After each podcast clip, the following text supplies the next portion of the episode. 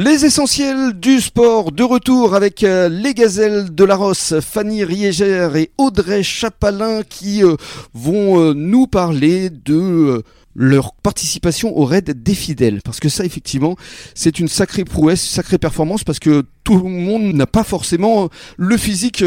avant de nous parler de- du raid, ou des raids, parce que vous en avez fait plusieurs, je crois. hein Oui, quatre en tout. Quatre déjà.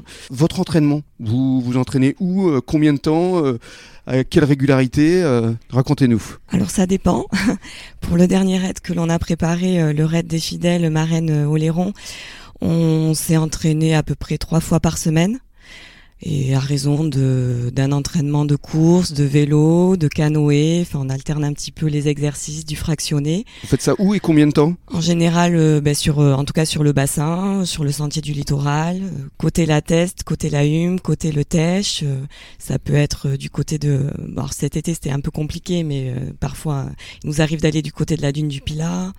euh, voilà, dans la forêt. Combien de kilomètres? Ça dépend. en On, général on monte crescendo en fait. Une dizaine, une vingtaine on ou une trentaine des objectifs Ah oui euh, Mhm. de, de distance, de temps.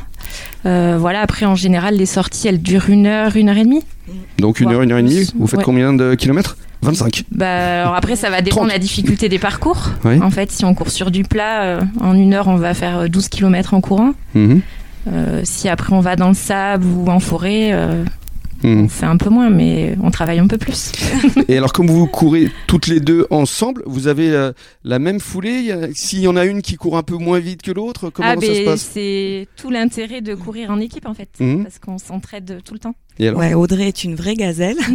Donc, euh, mais voilà, c'est tout l'intérêt de courir en binôme, c'est que on essaye de chercher un équilibre euh, entre euh, entre nos deux niveaux qui Mhm. sont à peu près similaires, même si Audrey a un petit temps d'avance.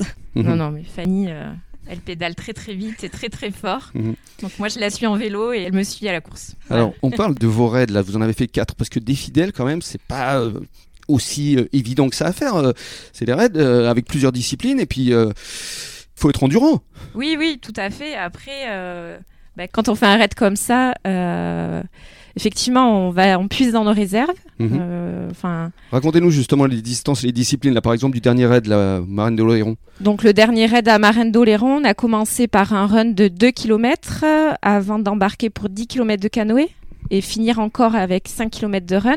Wow. Donc ça, c'était le premier après-midi. Le lendemain matin, euh, départ 8h30 sur le sable pour euh, enchaîner sur 28 km de VTT, donc 14 sur la plage.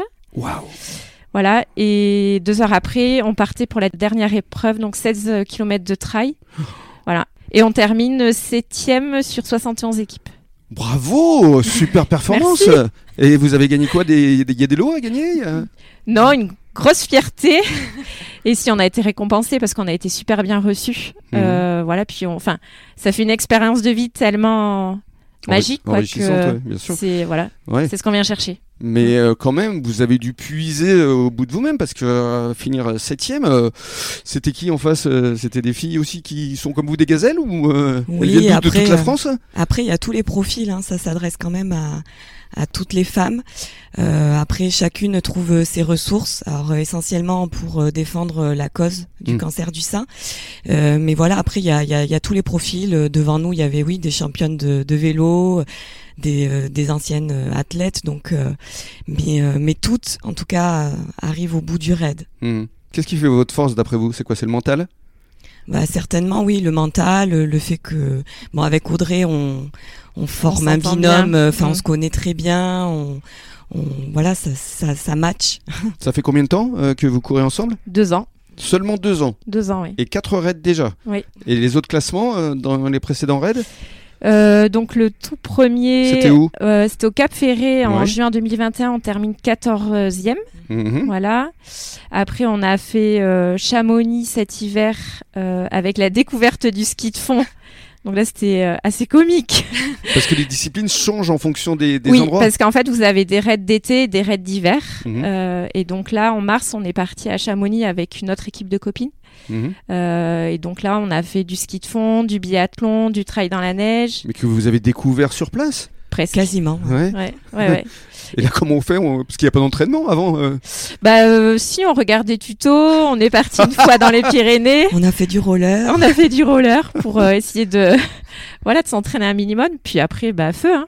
Mais c'est ça aussi l'idée, c'est euh, se challenger en fait. Mhm. euh, Eh bien justement, on va se challenger dans quelques minutes. à tout de suite.